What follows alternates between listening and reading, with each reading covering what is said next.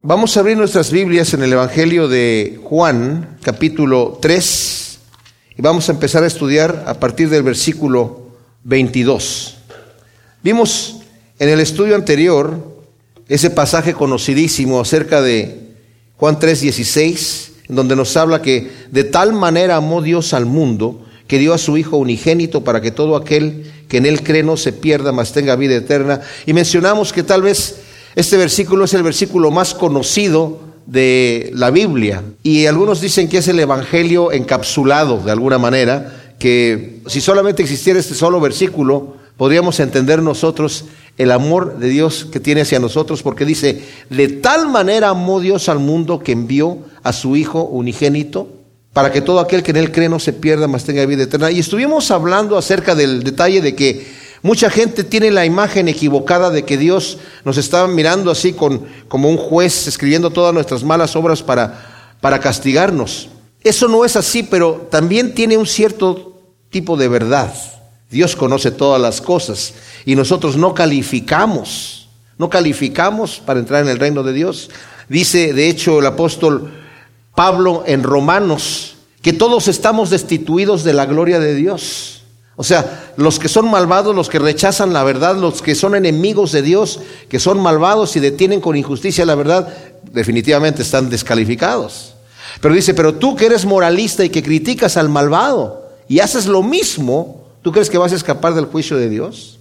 Y luego le habla al religioso. Y tú que eres religioso, que conoces la escritura, que dices que no sea de robar y robas, que dices que no sea de adulterar y adulteras, ¿tú crees que tú vas a escapar del juicio de Dios?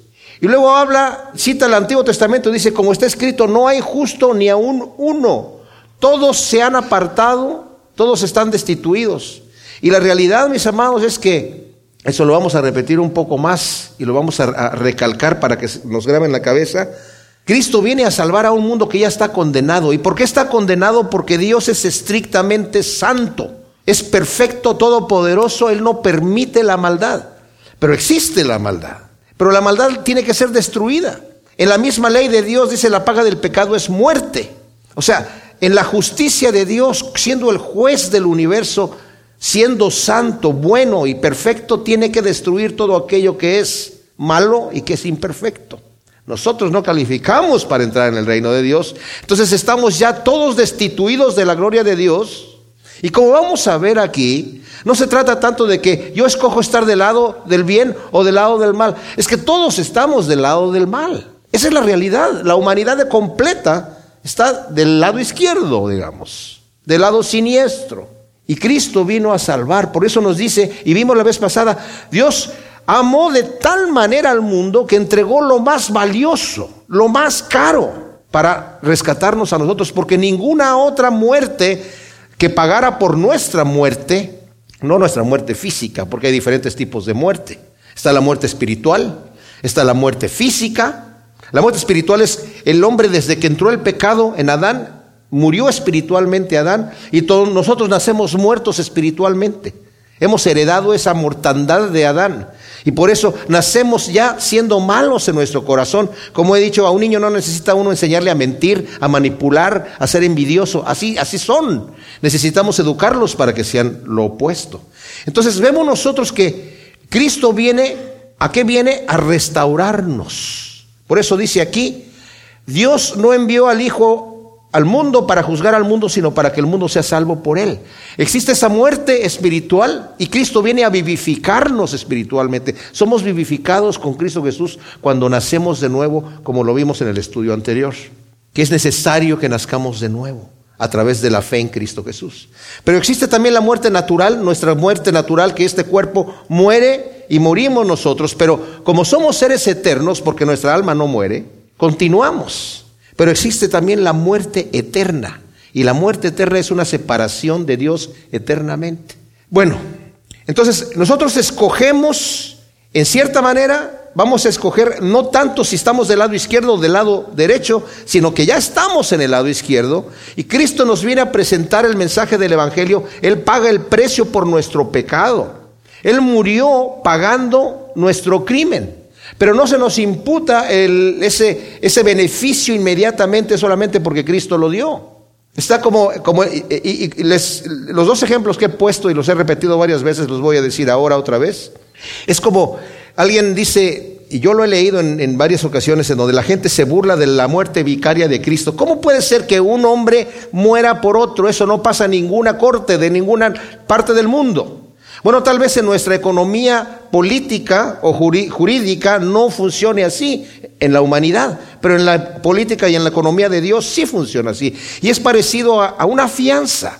Cuando yo he cometido un delito y se impone una fianza, si alguien paga mi fianza, el juez no va a decir, momentito, con el sudor de qué frente se ganó este dinero, porque si no fue con el sudor de la frente del acusado o del culpable, no permito yo ese dinero, no importa quién ganó ese dinero, se paga la fianza y la persona sale en libertad. Y es como ese, esa situación que pasó en Arizona, en donde un juez estaba juzgando a una joven que había cometido una infracción de tránsito y le impuso la pena más fuerte que le permitía la ley por esa infracción, o sea, haciendo una justicia estricta y severa por ella y impuso la multa. Pero una vez que impuso la cantidad, se levantó, sacó su chequera y él mismo pagó la multa porque esa joven era su hija. No quebrantó la ley, pero él pagó la deuda. Y así es lo que ha hecho el Señor por nosotros. Nos ha amado de tal manera que envió a su Hijo, porque solamente la muerte de Dios mismo hubiese pagado por el pecado de toda la humanidad. La muerte de ningún ángel o de todos los ángeles juntos no hubieran podido pagar el precio que necesitábamos, que se nos pagara a nuestro favor.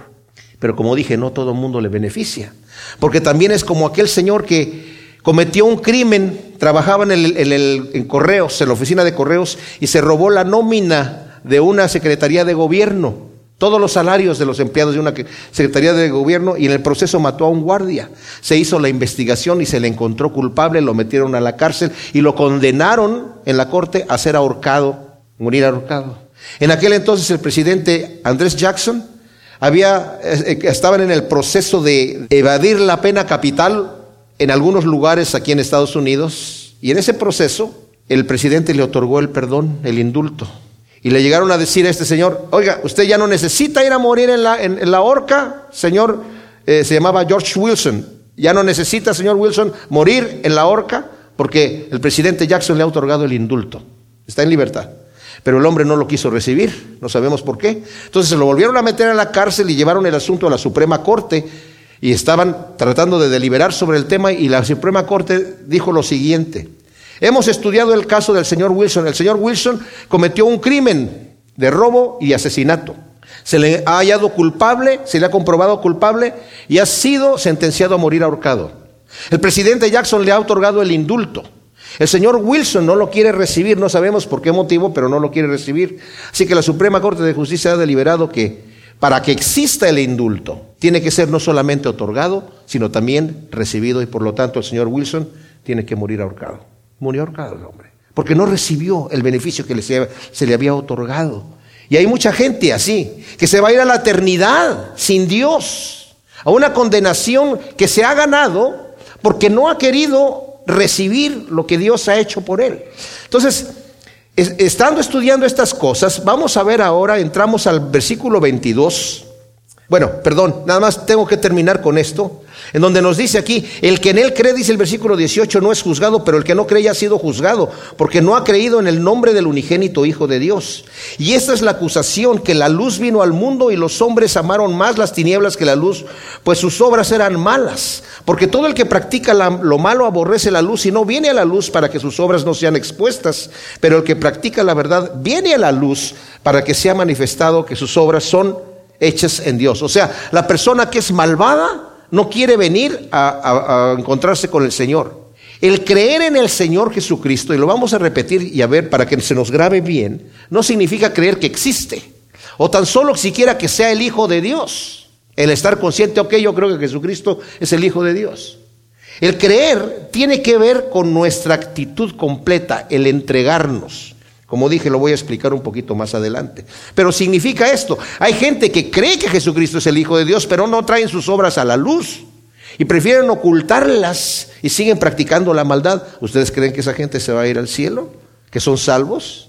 ¿Es esa fe para salvarnos? No. La fe que salva es una fe activa, una fe que se manifiesta y se conoce.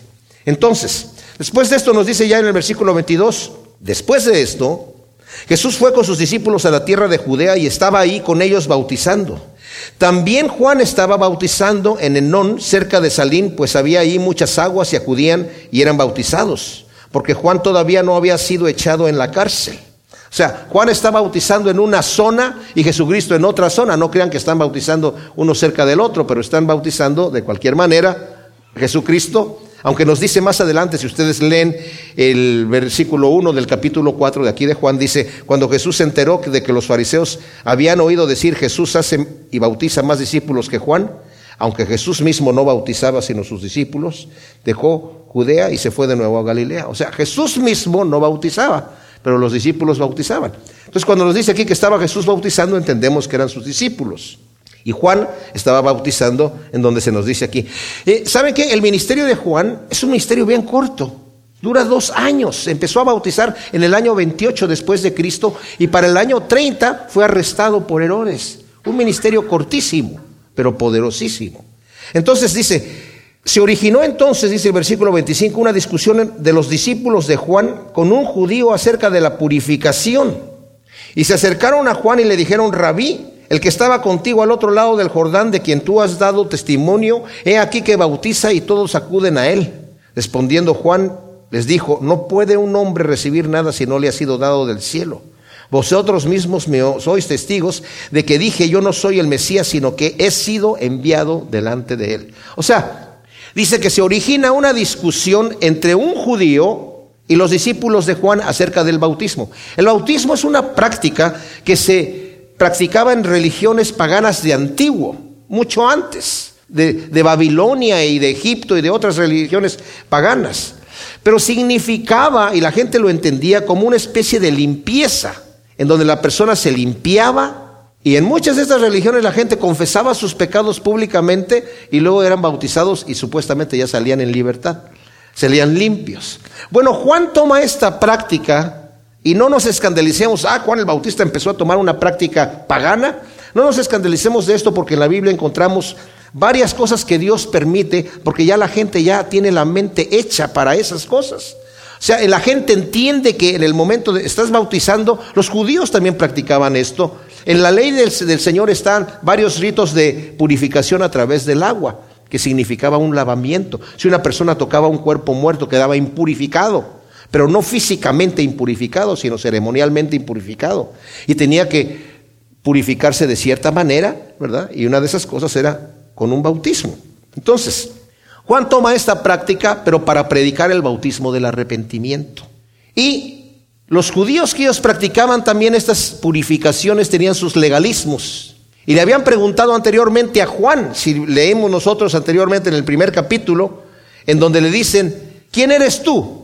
¿Eres tú el Mesías? No, yo no soy. ¿Eres el profeta? No soy. ¿Eres Elías? No tampoco. Entonces, ¿por qué estás bautizando? ¿Quién te da el derecho de estar haciendo esto? ¿En nombre de quién estás haciendo estas cosas? Y Juan responde, yo les estoy bautizando para el arrepentimiento. Yo soy la voz que clama en el desierto. Enderezad el camino del Señor, enderezad sus sendas. Juan tenía este ministerio. Entonces, hay esta discusión, tal vez están diciendo, me imagino que aquí la discusión tuvo que ver por el contexto que se lee aquí, de que se acercan este judío para decirle a los discípulos acerca de la purificación, que le estaban diciendo, y, ustedes, el bautismo que está haciendo eh, Juan, ¿por qué es diferente al que está haciendo Jesucristo? Porque el mismo Juan había dicho, yo los voy a bautizar en agua para arrepentimiento, pero viene uno después que los va a bautizar, utilizando la misma palabra, en Espíritu Santo y fuego. Imagino que la eh, discusión era como en poner en contra a los discípulos de Juan de los discípulos de Jesucristo, una cosa de competencia. ¿Por qué? Porque los discípulos de Juan inmediatamente llegan a Juan. Nos dice aquí, si leemos los dos versículos, se originó entonces una discusión entre los discípulos de Juan con un judío acerca de la purificación y se acercaron estos discípulos a Juan y le dijeron, rabí, el que estaba contigo al otro lado del Jordán, de quien tú has dado testimonio, he aquí que bautiza y todos acuden a él. Sea, no sabemos si eran solamente los discípulos que se le acercaron a Juan o los discípulos y este judío que venía discutiendo con eso, pero le vienen a decir maestro. Y fíjense la forma en la que hablan del Señor. No dicen Jesús de Nazaret, no lo nombran por nombre, sino el hombre aquel. ¿verdad? Del cual tú dijiste, incluso medio despectivamente. Tú mismo lo anunciaste, pero está bautizando. Y, tampoco dice, y todos están yendo con él. No era el centro del asunto de que todos estaban yendo con él, pero eso es lo que está diciendo. Se están yendo todos con él. Es así nuestro corazón malvado, ¿verdad? Que inmediatamente, aunque estamos sirviendo al Señor, de repente empezamos, ¿y por qué Él está haciendo mejores cosas que yo? ¿Y por qué este está haciendo esto? Y no nos damos cuenta que estamos sirviendo al mismo Maestro, al mismo Dios. Pastores que se ponen en competencia de que no quiero que me vayan a quitar mis ovejas y que no, no, no, yo no me junto con aquel y no se vayan a ir para allá y, oye, qué terrible esas cosas, ¿verdad? No sabiendo que estamos sirviendo al mismo Maestro. Entonces Juan aquí no, los, no, los, no les hace segundas, sino más bien les los reprende y les dice, Fíjense lo que les dice. No puede un hombre recibir nada si no le ha sido dado del cielo. Ustedes me son testigos que yo dije, yo no soy el Mesías, sino que he sido enviado delante de él. O sea, nadie puede tener nada que no le haya sido dado del cielo. Y si nos damos cuenta, el mismo Juan el Bautista, en, el Evangelio de Lucas es en donde más relato tenemos de cómo, qué es lo que sucede. Vemos que el ministerio de Juan no fue un ministerio que él se inventó, porque hay ministerios que la gente se inventa. ¿verdad? Hay gente que de repente dice, yo me voy a poner de pastor y voy a formar una iglesia y Dios no lo ha llamado. Qué cosa tan terrible. En Jeremías 14, 13, del 13 al 16, del 25 al 32, capítulo 29, del 8 al 9, el Señor está diciendo, hay profetas que se han levantado aquí que yo no los envié y yo los voy a castigar. Porque dicen, Jehová dice cuando yo no he dicho nada. Dice, ya estoy cansado que digan, Jehová dijo y yo no he dicho nada. Y yo no los envié. Y tienen palabras mentirosas, palabras que ellos mismos se inventan.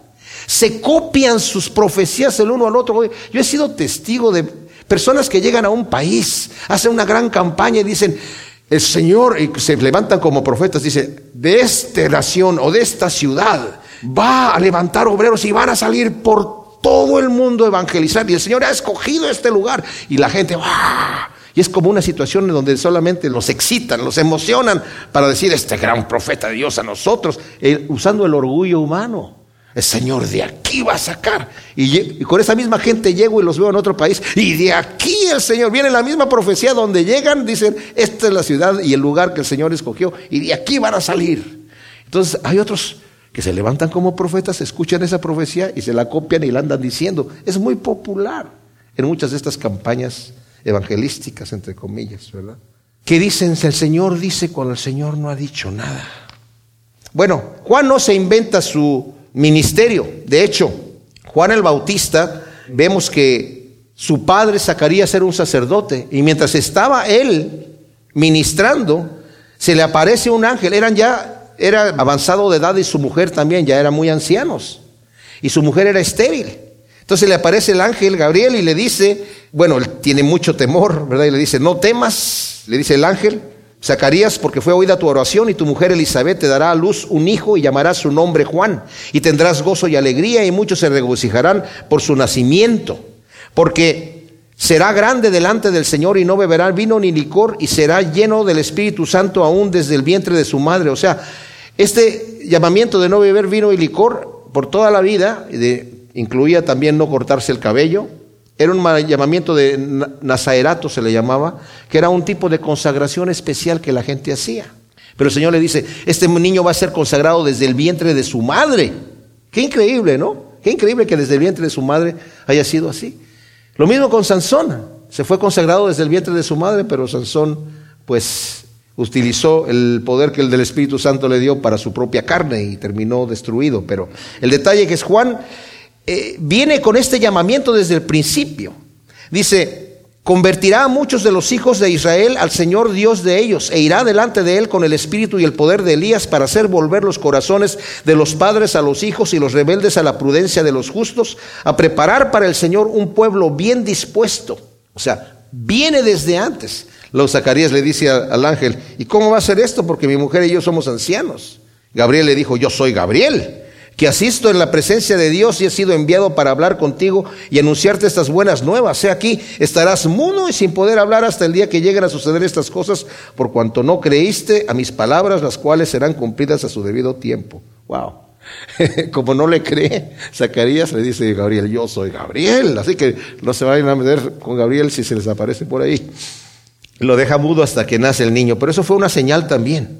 Ahora, cuando nace Juan el Bautista, su padre vuelve a recibir el habla y empieza a profetizar acerca de Jesús primero y luego de su hijo Juan.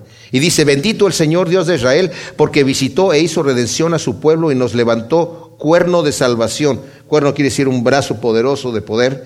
En la casa de David su siervo, refiriéndose a Jesús, al Cristo, a nuestro Salvador como habló por boca de sus santos profetas desde el principio del mundo, salvación de nuestros enemigos y de la mano de todos los que nos aborrecen para hacer misericordia con nuestros padres y acordarse de su santo pacto, el juramento que juró a nuestro padre Abraham, de concedernos que rescatados de mano del enemigo los sirvamos sin temor, en santidad, en justicia, delante de él todos los, nuestros días. Y luego le dice a su hijo, cuando acaba recién de nacer, le dice, y tú, niño, serás llamado profeta del Altísimo porque irás delante de la faz del Señor para preparar sus caminos y dar conocimiento de salvación a su pueblo mediante el perdón de sus pecados, a causa de las entrañas de misericordia de nuestro Dios, con las cuales nos visitará desde lo alto el sol de la aurora para dar luz a los que habitan en tinieblas y en sombra de muerte y para guiar nuestros pies hacia el camino de paz.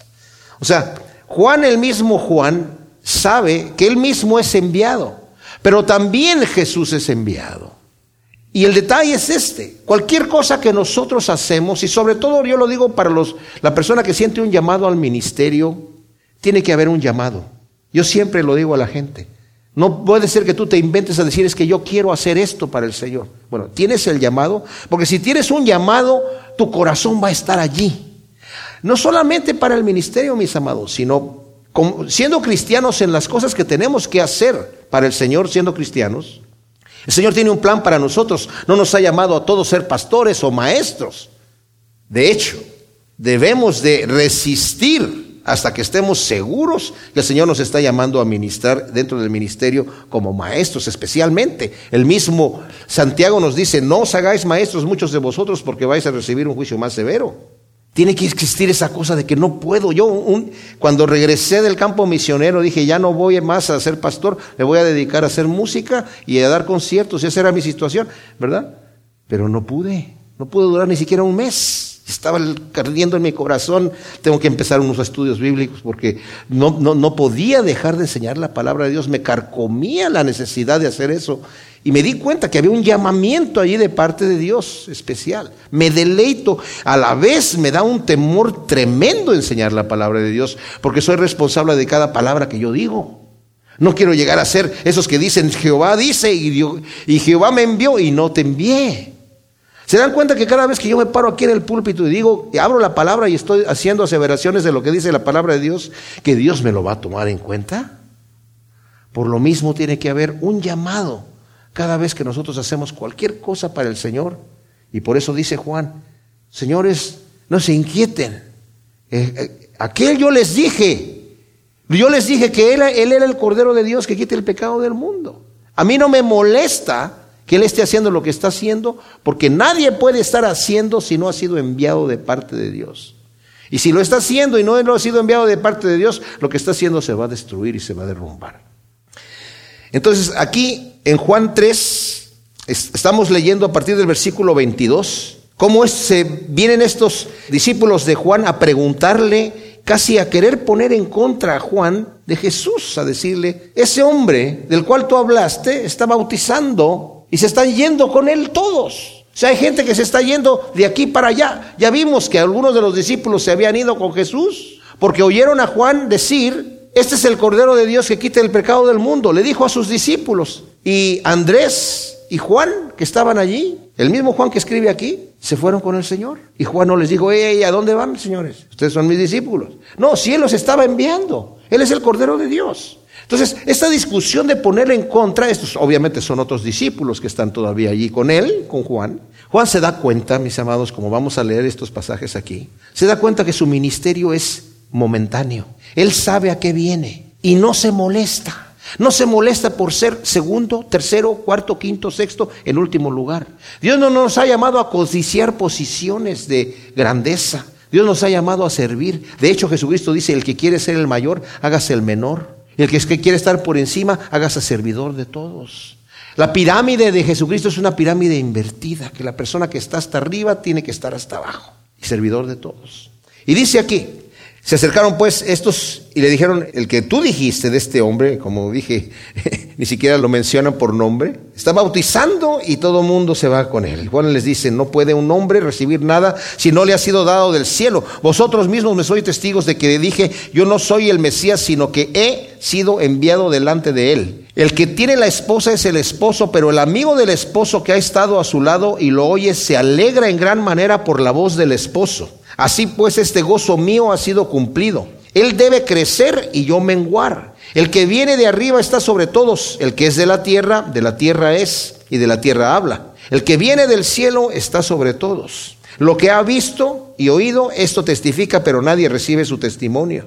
El que recibe su testimonio ha testiguado que Dios es veraz. Pero el que Dios envió habla las palabras de Dios porque Dios no da el Espíritu por medida. El Padre ama al Hijo y todas las cosas ha entregado en su mano. El que cree en el Hijo tiene vida eterna, pero el que desobedece o rehúsa creer al Hijo no verá la vida, sino que la ira de Dios permanece sobre él. Tremendas cosas que está diciendo aquí Juan. Primero dice, nadie hace ninguna obra de Dios si no le ha sido dado el ministerio de arriba diciendo ustedes tranquilos, porque él yo ya les dije que es el Cordero de Dios. Y luego dice, ya les dije que yo no soy el Mesías, sino que he sido enviado delante de él. Mi trabajo es ir delante del Mesías preparando su camino. O sea, es necesario que yo solamente estoy preparando el camino como cuando los reyes visitaban en aquel entonces las aldeas, mandaban mensajeros que iban antes del rey a arreglar los caminos para que cuando pasara por el, rey por ahí todo estuviese bonito, todas las casas pintaditas, limpiecito y el rey no se molestara al ver la situación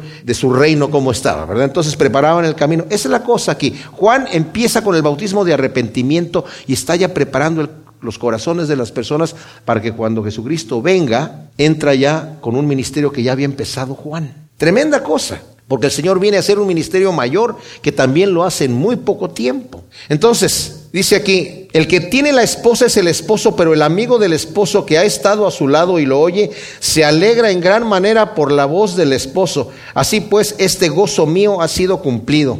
Eh, Oswald Chambers en su libro En pos de lo supremo, dice, la misión más delicada de la tierra, el amigo del esposo, Juan 3:29. La bondad y la pureza nunca deberían llamar la atención hacia ellas mismas, sino que simplemente deben ser imanes que lleven a las personas hacia Jesucristo. Si mi santidad no las está trayendo hacia Él, no es una santidad de tipo correcto, es únicamente una influencia que despierta emociones indebidas y deseos malignos en la gente y desvía del destino correcto. Una preciosura de santo puede convertirse en un obstáculo si en lugar de presentar al Señor solo presenta lo que Cristo ha hecho por él. Dejará esta impresión en los demás. ¿Qué gran persona es ese hombre? No es un verdadero amigo del esposo. Yo soy el que crece todo el tiempo, no Jesús. Para mantener esta amistad y fidelidad al esposo, hablando del esposo de Cristo, entre paréntesis, la Biblia nos menciona que el Señor es nuestro esposo y nosotros somos la esposa, ¿verdad? Y no se vayan a confundir cuando hablo del esposo y cuando Juan habla del esposo porque se está refiriendo a esto. En un momento más les explico la relación por qué lo menciona de esa manera. Entonces, para mantener esta amistad y fidelidad al esposo, siendo el amigo del esposo, necesitamos cuidar nuestra relación moral y vital con él por encima de todo lo demás, incluso de la obediencia. Cuando a veces no hay nada que obedecer, nuestra única tarea es mantener la comunión vital con Jesucristo y cuidar de que nada interfiera con ella. Tan solo ocasionalmente es un asunto de obediencia. Cuando surge una crisis debemos descubrir cuál es la voluntad de Dios. Sin embargo, la mayor parte de nuestra vida no es de obediencia consciente, sino de mantenimiento de esa relación como amigos del esposo. El trabajo cristiano podría ser un medio por el cual desviamos la atención de una alma en Jesucristo. En lugar de ser amigos del esposo, podemos convertirnos en providencias de aficionado y posiblemente trabajar en contra de él mientras empleamos sus armas. Entonces, ¿a qué se está refiriendo Juan? Se está refiriendo a que yo no soy el Mesías y yo no vengo por mi iglesia. Yo soy el amigo del esposo y me emociono en ver que el esposo está aquí y está ya invitando a su iglesia. Como dije, la relación de esposo y esposa tiene que ver porque es la relación entre hombre y mujer en un matrimonio. Debiese ser la relación más fuerte, humanamente hablando. en donde están todo el amor en toda su sustancia. No solamente hay un amor divino de parte de Dios, que es el amor que se entrega sin interés personal, sino con el puro interés de beneficiar al objeto de nuestro amor, que es el amor ágape, que es sufrido, que no busca lo suyo, que busca el bien del otro. El amor filial, que es el amor sentimental, tiene que existir en una buena relación matrimonial. Y también está el, el amor erótico, que es el deseo de tener a la persona y poseerla físicamente. Y Dios, no se escandalicen, habla mucho de ese amor erótico entre el Dios y, el, y su iglesia, diciendo el Señor, yo te deseo a ti, te deseo con un amor que me mueve, que me sacude, y quiero que tú me desees de esa manera. No estoy hablando sexualmente definitivamente, pero estoy hablando con el ímpetu que eso es, que eso significa. Dios nos ama con un ímpetu tremendo y quiere que nosotros respondamos con la misma con el mismo amor. Él empezó a, dice Juan, este es el amor, no es que hubiésemos nosotros amado al Señor, no es que nosotros hubiésemos amado al Señor, sino que Él nos amó primero y nosotros respondemos y correspondemos a ese amor. Entonces, dice, como acabamos de leer aquí en el 29, el que tiene la esposa es el esposo, pero el amigo del esposo que ha estado a su lado lo oye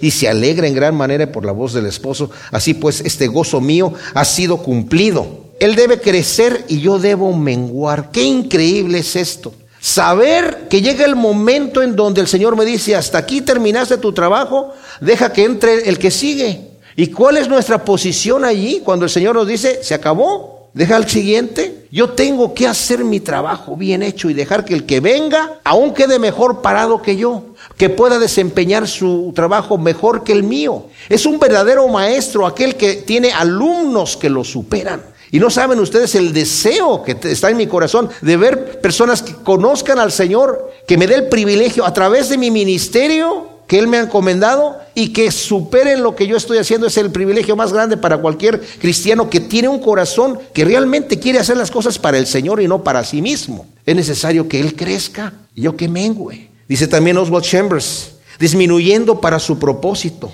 Es necesario que Él crezca y yo disminuya, Juan 3:30.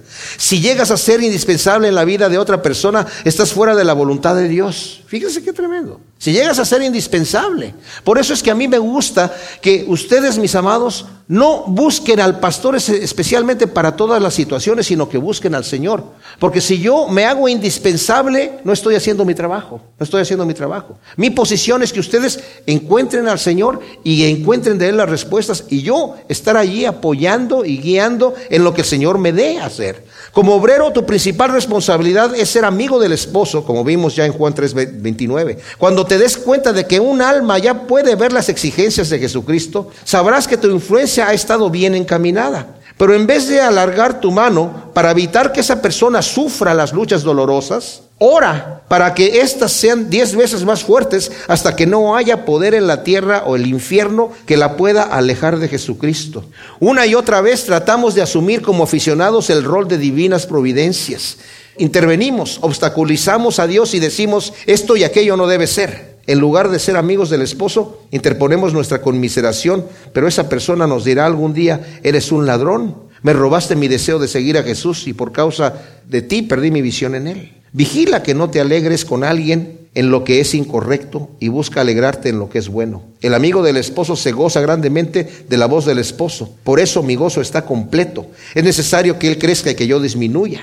Esas palabras se dijeron con alegría, no con tristeza. Por fin verán al esposo. Y Juan declara que esta es su alegría, pero implica hacerse a un lado y que el obrero quede completamente borrado hasta el punto de que nunca más se piense en él. Espera con todas tus fuerzas hasta que escuches la voz del esposo en la vida de otra persona. Nunca tengas presente cuántos estragos, dificultades o quebrantos de salud traiga consigo. Regocíjate con alegría divina porque ahora se escucha su voz. Es posible que frecuentemente veas que Jesucristo hace naufragar una vida antes de salvarla. Qué tremendo, ¿verdad? Siendo el amigo del esposo y menguando para que el Señor surja y tenga el contacto con la persona. Lo más delicioso es cuando la persona, cuando todos nosotros tenemos ese contacto con el Señor. Ustedes vienen y escuchan lo que yo estoy diciendo aquí, pero ustedes tienen sus Biblias abiertas y pueden estar de acuerdo conmigo y pueden estar en desacuerdo conmigo. Y es, hay libertad para que esto suceda, porque el Espíritu Santo es el que los guía a ustedes tanto como a mí a toda verdad. Cuando nosotros le decimos, Señor, tú muéstrame. Y yo no, todas las cosas que oigo en predicaciones o que leo en libros de grandes siervos de Dios, estoy de acuerdo con ellos. No me enemisto con ellos, no soy enemigo, pero simplemente esto yo no lo veo de esta manera y hay libertad para que esto sea así. El Señor nos ha hecho de esa manera. Entonces dice aquí, el que viene de arriba está sobre todos y el que es de la tierra, de la tierra es y de la tierra habla. Pero el que viene del cielo está sobre todos y lo que ha visto y oído esto testifica, pero nadie recibe su testimonio. O sea, el Señor viene de arriba y está hablando cosas celestiales. ¿Se acuerdan que el Señor le dijo a Nicodemo, si yo te he dicho cosas terrenales, si les estoy hablando cosas terrenales y no me creen, ¿cómo me van a creer si les hablo de las cosas celestiales? Si les estoy hablando de cosas simples que ustedes las pueden entender en sus términos terrenales, ¿cómo quieren que les hable de las cosas complejas en donde se requiere la mente de Dios? la mente espiritual, la mente de Cristo, siendo, habiendo sido renovada por la transformación de nuestro ser que el Señor hace en nosotros en ese nuevo nacimiento. ¿Cómo vamos a entender esas cosas si no entendemos lo básico que el Señor nos muestra al principio?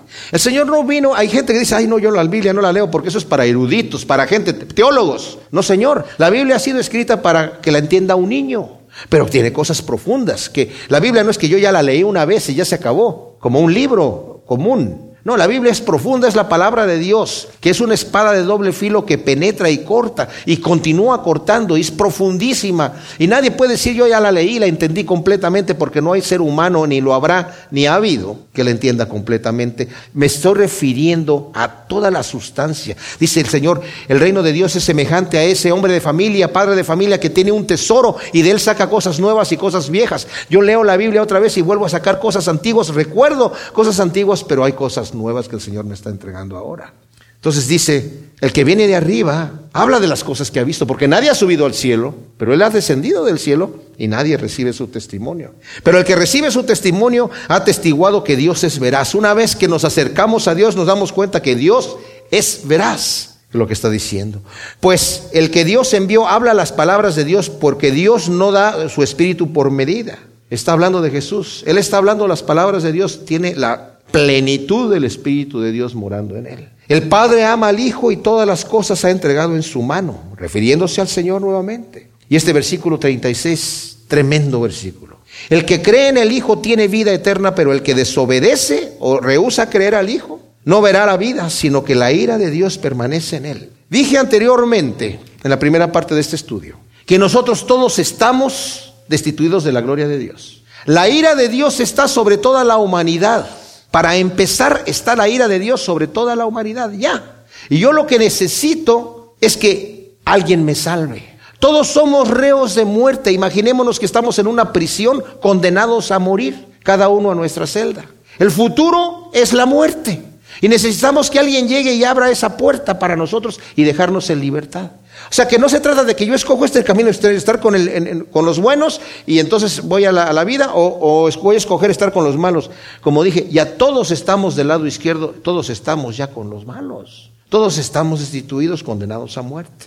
Por eso dice el que cree en el Hijo no, eh, tiene vida eterna, el que cree en el Hijo. Pero el que desobedece al Hijo no verá la vida. ¿Por qué? Porque la ira de Dios permanece sobre él. Ha estado desde el principio y permanece. Pero que no Dios es amor. Sí, Dios es como, el carácter de Dios es como una moneda. De un lado tenemos el amor infinito de Dios. De tal manera amó Dios al mundo que ha dado a su Hijo unigénito para que todo aquel que en él cree no se pierda, más tenga vida eterna. Pero del otro lado está la ira de Dios. Porque un Dios justo, lleno de amor y misericordia, no puede existir sin que exista la ira contra el pecado y contra la maldad. Porque entonces estaríamos en una presencia de un Dios débil, de un Dios absurdo, que no tiene capacidad de erradicar el mal.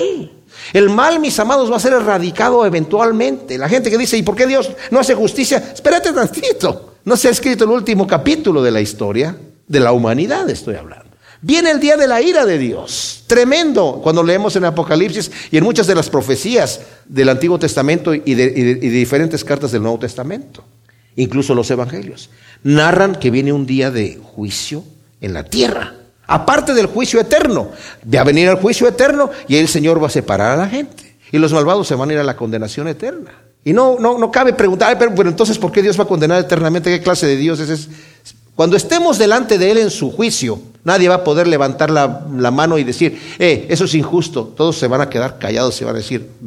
Verdaderamente Dios es sabio y justo y bueno. Y el que no creyó en Él, creer no significa solamente creyendo mentalmente, significa entregarme. Estaba escuchando el ejemplo de un señor que se llama Blonden, no sé si todavía existe, que es un hombre de esos que caminan sobre la, sobre la cuerda floja, ¿verdad? Y, tiraba cuerdas en diferentes partes en Estados Unidos en lugares para, para atravesarlos. Y, y lo hizo en el Grand Canyon en un lugar tremendo y la gente, en un público tremendo, y pasó por ahí solamente con su barra y regresó. Y la segunda vez se llevó un barril de papas, lleno de papas ahí, como no sé si como una carretilla, pero lo llevaba allí y también pasó y se regresó y le dice a la gente, ¿cuántos de ustedes creen que yo puedo, en vez de las papas, llevarme una persona de ustedes aquí?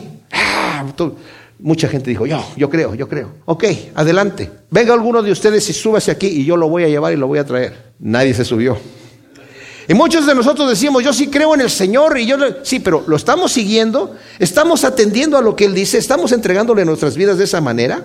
Escribí aquí, creer no es tan fácil como la gente cree. Si fuese solamente consentir con la verdad del cristianismo, podría fácilmente realizarse sin dificultad alguna o sin la necesidad de negarse a sí mismo. Pero creer en el Hijo de Dios es creer que Él es único y todo suficiente Salvador de nuestra raza caída.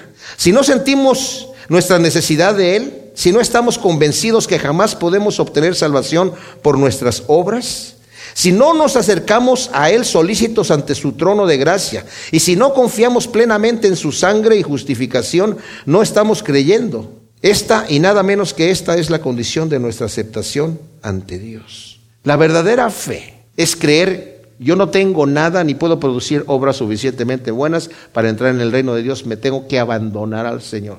Pero también significa conociendo que yo no puedo producir ninguna obra, como vimos la vez pasada, cuando el Señor estaba con Nicodemo, le dijo, es necesario que nazcas de nuevo, Nicodemo, porque en la carne, con tus fuerzas humanas, no puedes agradar a Dios. Acuérdate que Isaías dijo, Isaías dijo que nuestras buenas obras delante de Dios son como porquería. Las buenas, las malas no se diga, pero las buenas, o sea, por muy bueno que tú te quieras portar, no calificas.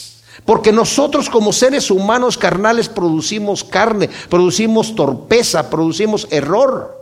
Solamente Dios es capaz de hacer las cosas. Y a través del Espíritu Santo, cuando creemos en Jesucristo, lo recibimos como nuestro Salvador, se produce en nosotros un nuevo nacimiento.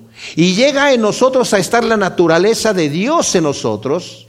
Tenemos entonces la naturaleza de Dios y somos capaces de operar lo que Dios quiere. Y como dice Pedro, es a través del Espíritu Santo en nosotros que podemos vivir literalmente como Dios manda. Y no hay de otra manera. Entonces cuando reconocemos al Señor de esa manera, vemos que su obra es una obra portentosa en donde nos quiere transformar, pero es necesario que seamos transformados. No pensemos, mis amados, que nosotros, viviendo vidas carnales, aunque creamos todo lo que creamos en Jesucristo, vamos a entrar en el reino de los cielos. Acuérdense que la Escritura dice que sin santidad nadie verá al Señor.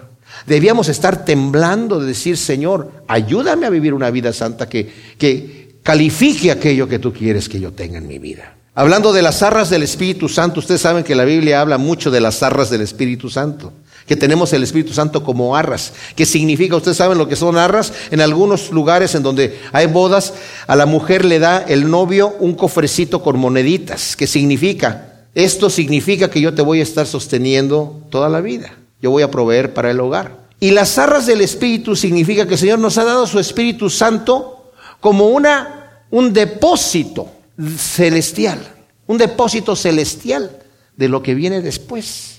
El Espíritu de Dios es comúnmente llamado las arras de nuestra herencia, porque este Espíritu en su influencia iluminadora, santificadora y consoladora es un anticipo del cielo, una segura promesa que el alma que lo posee a su debido tiempo gozará de toda la gloria y gozo del mundo celestial. Tiene que solamente esperar el momento determinado y su morada será en la presencia de Dios, en donde nada que la pueda dañar en manera alguna podrá penetrar.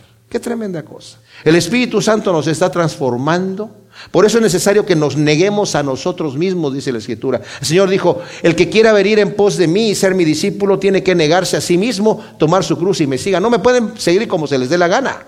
Y en otra ocasión dice, el que no se niega a sí mismo, toma su cruz y me siga, no puede ser mi discípulo. Porque si no nos negamos a nosotros mismos, no vamos a poder tomar aquello que el Señor tiene. Porque lo que nosotros somos, somos enemigos de Dios por naturaleza. Enemigos de Dios. Y para poder aceptar lo que Dios tiene para cada uno de nosotros, necesitamos negarnos a nosotros mismos y abandonarnos en las manos de Cristo Jesús. Así que el que cree en el Hijo tiene la vida, pero el que rehúsa creer, el que rehúsa abandonarse en las manos de Dios, el que el que desobedece, el que dice yo no quiero obedecer a eso que Dios tiene porque yo quiero mi vida. No podemos quedarnos con las dos cosas y tampoco podemos, mis amados, quedarnos en neutro Decir, no, es que yo no yo quiero decidir, yo estoy neutro. No, Cristo dijo, el que no está conmigo está contra mí y el que conmigo no recoge, desparrama. Así que tenemos que tomar una decisión, una decisión que se manifieste en nuestra vida. Yo sé que aún como cristianos caemos, sí, pero no nos podemos quedar tirados y decir, bueno, la, la gracia de Dios igual me está sosteniendo. Pecaremos para que la gracia abunda, dice Pablo en Romanos 6, de ninguna manera, de ninguna manera. Porque los que hemos muerto al pecado, ¿cómo vamos a seguir viviendo en el pecado? Entonces no hemos muerto. Decidámonos, no nos engañemos a nosotros mismos. Y si hemos sido cristianos y hemos sido partícipes del Espíritu Santo y hemos conocido la grandeza de Dios y Dios nos ha librado de nuestros pecados pasados y volvemos a caer en ellos, dice Pedro, cuidado, porque te vuelven a enganchar y tu postrer estado viene a ser peor que el primero. A esa gente mejor le hubiera sido no haber conocido el camino de salvación que después de haberlo conocido volverse atrás. Como el refrán dice, el, perro vuelve a, beberse su vómito y la puerca lavada a revolcarse en el lodo. Pero si hemos llegado a esa situación tan patética, pidámosle a Dios en su gloria que nos saque de allí. No importa cuál sea nuestra condición. Mis amados, estamos hablando de la eternidad. ¿En dónde vamos a estar en la eternidad? Esta vida pronto se acaba. Y solamente lo que hayamos hecho para el Señor es lo que se mantiene. Así que, salidos de esta puerta, necesitamos nosotros haber tomado una decisión en nuestro corazón y en nuestra mente. O vamos a servir a Dios o nos servimos a nosotros mismos y, y cegamos las terribles consecuencias. Vamos a orar. Padre Santo, te doy gracias por tu palabra y te pido que tú nos ayudes a entender lo que tú tienes para cada uno de nosotros, Señor. A conocer tu infinito amor, que tú has pagado el precio tan grande de la muerte de tu Hijo en la cruz para que nosotros podamos adquirir salvación. Porque tú no has venido a condenar al mundo, sino para que el mundo sea salvo por ti.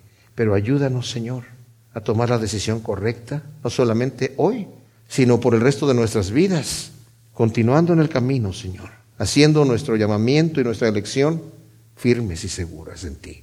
En el nombre de Cristo Jesús. Amén.